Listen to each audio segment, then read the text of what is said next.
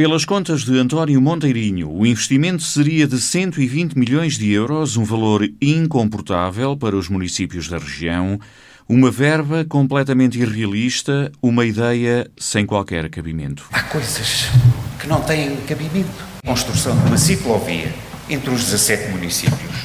Só para termos uma noção, falou-se aqui na construção, na guarda, de uma ciclovia de 9 km e falou-se em 3 milhões de euros.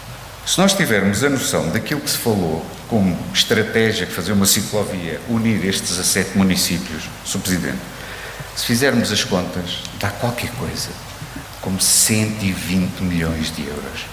Acha praticável? É a pergunta que se coloca. Acham praticável? Esta ser a ideia base, a ideia principal da estratégia, quando se sabe que não existe financiamento suficiente para isso? Se não, repare, há 44 milhões e 600 mil euros de dotação do pacote de coesão territorial para as comunidades intermunicipais, no caso da nossa, Beiras e Serra da Estrela, para o quadro plurianual entre 2018 e 2023. Acha possível concretizar esta candidatura com estas ideias? Na resposta, o Presidente da Câmara disse que não passa de uma ideia que tem a intenção de realçar a abrangência territorial da candidatura e a aproximação entre os municípios da comunidade intermunicipal. Fez aí umas contas que, ditos dessa forma, até parece que era mesmo 120 milhões. Há uma ideia, há no projeto uma ideia de fazer uma ciclovia. Mas o principal desse projeto é aproximar uh, estes territórios.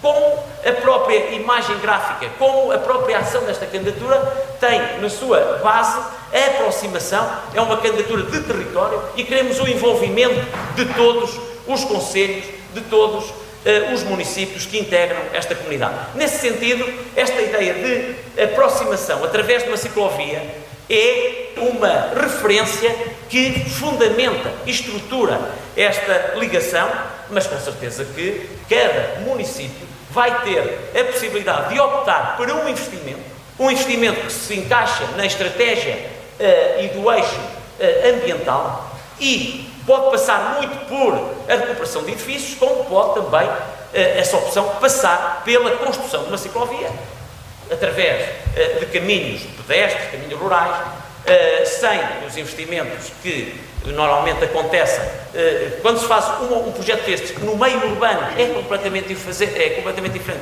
de o fazer no meio rural e como tal essa circunstância é um desafio, é um projeto, mas nem de longe nem de perto poderia chegar a montantes que eh, acabou de referir. O líder da bancada do PS também lembrou, em tom crítico, que há vários e importantes monumentos da região que não estão referenciados no relatório intercalar que o Presidente da Câmara tinha levado, entretanto, à reunião do Executivo. Monumentos nacionais listados no Conselho da Guarda, reparem bem, Castelo da Guarda, só. Não há mais, Sr. Presidente. Imóveis de interesse público listados no Conselho da Guarda, nenhum. Isso mesmo, nenhum. É o que está escrito. Monumentos de valor conselheiro listados no Conselho da Guarda, nenhum. Isso mesmo, nenhum. Portanto, se é catedral, centro histórico, as igrejas, as estações arqueológicas do Mileu, do Germel, Cabeça das Fragas, as quintas, os solares, etc., não existem neste relatório. Festivais e concursos de fotografias o Transversalidades, que a Câmara da Guarda tanto gosta de dizer que é um dos maiores concursos de fotografia do país e que tem concorrentes de dezenas de países, não é referenciado, não existe. Eventos do Teatro Comunitário, o Julgamento do Galo, reparem bem, candidato a Sete Maravilhas, não existe neste relatório. A Comissão Vitivinícola é a do Dão. É referenciada como entidade representante dos agentes envolvidos na produção do vinho na área da candidatura da Guarda à Capital Europeia da Cultura e a Comissão Vitivinícola da Beira Interior, que abrange praticamente toda a nossa região e tem sede na Guarda, não existe neste relatório. O Parque da UBI, o Parque UBIs da Covilhã, o Parque Industrial do Canhoso, o Parque Industrial do Torcedo e até o Parque Industrial de Junta 25 em Celurico da Beira, vão ao documento e leiam, se faz favor, são incubadoras de empresas importantes para a estratégia da candidatura da Guarda. O Parque Industrial da Guarda e a plataforma logística não existe. Perante estas atuardas, é o momento para perguntarmos porque é que se pagou este dinheiro a estes consultores? 68.700 mil euros com esta noção, com este descritivo. Carlos Chaves Monteiro esclareceu que o documento final da candidatura irá englobar não apenas o património material, mas tudo o que é relevante. Mas para já o segredo é a alma do negócio. E outras cidades candidatas, sublinha o Presidente da Câmara, estão a fazer o mesmo. Há ações, há eixos estratégicos da nossa candidatura que não podem, desde logo para evitar a cópia, a imitação. Eu sei que pode parecer um pouco uh, fútil, se calhar, esta, esta forma de pensar, mas isto está na nossa estratégia. Há matérias, como está na estratégia das outras candidaturas. Diria, aqui o, uh, o segredo é um pouco a alma do negócio. Ou seja, há questões, opções estratégicas estruturais da nossa candidatura que não irão ser divulgadas a não ser no documento final. Cada candidatura tem uh, a sua perspectiva, uh, aquilo que considera determinante para desenvolver esta estratégia de candidatura. E há matérias, no nosso entendimento, e foi assim que acordámos também com o, o, o diretor executivo, de que há ações, há conteúdos que nós não vamos publicitar, não vamos divulgar. Aliás, como acontece nas outras candidaturas que são concorrentes agora.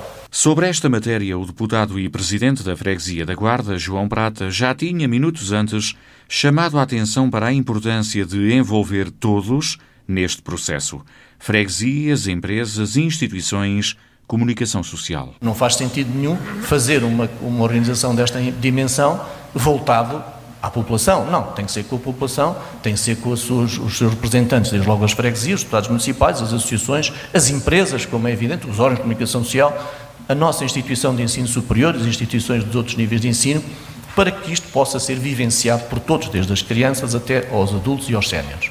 E, portanto, há aqui o terreno, de facto, para podermos explorar. O Presidente da Junta de Freguesia da Guarda quis também saber, até por causa do ruído que tem havido, se é verdade que já foram gastos 400 mil euros com gabinetes de consultores. Na última Assembleia Municipal foram ditas aqui algumas questões relativas a quantidades de dinheiro, vamos falar assim, e gostaria de saber efetivamente qual é a verdade.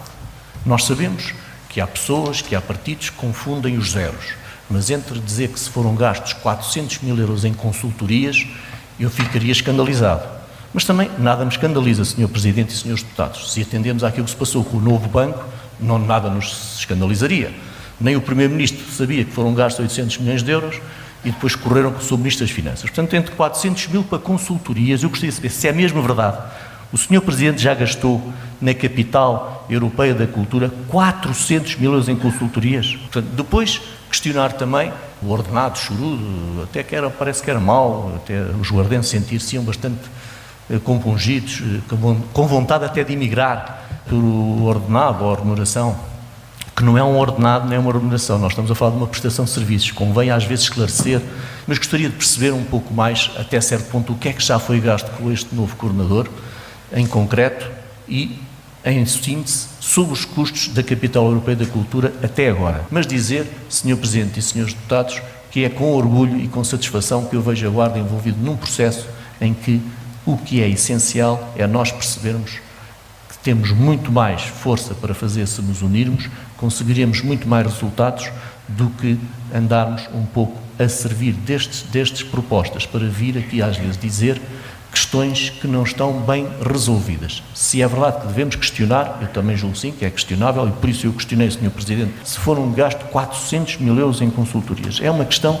que fere os ouvidos de quem ouve realmente numa situação económica tão débil, fere os ouvidos de quem ouve. Carlos Monteiro confirmou que o orçamento para a candidatura da Guarda é de 400 mil euros e explicou o que já foi gasto e o que falta gastar até final do ano. Efetivamente, nós temos no orçamento 400 mil euros, em orçamento, gastámos uh, eh, 120 mil euros em 2018, temos 40 mil em 2020 Estão previstos, até ao final deste ano, destes 400 mil, gastar 260 mil euros em ações de eh, desenvolvimento da capital europeia da cultura. Portanto, Repito, gastamos 40 mil euros e temos previstos gastar desses 400 em 2020 cerca de 260 mil euros. Esses são os dados que me foram agora entregues. Em relação ao gabinete de consultores, Carlos Monteiro não falou dos valores envolvidos.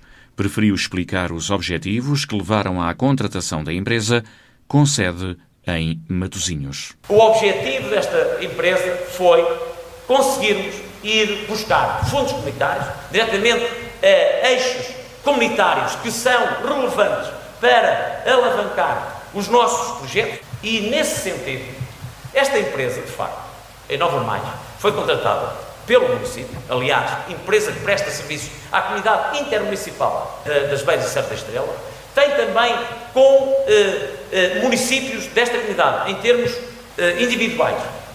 Também alguns projetos em curso. Já ultrapassou em 5 minutos o seu é. tempo. E Carlos Chaves Monteiro ficou por aqui nas explicações. A Presidente da Assembleia fez questão de informar que o tempo destinado ao Presidente da Câmara para as respostas aos deputados estava esgotado. No entanto, imediatamente a seguir, e já falámos sobre isso, foi Cidália Valbon a questionar o autarca sobre o dossiê Centro de Exposições.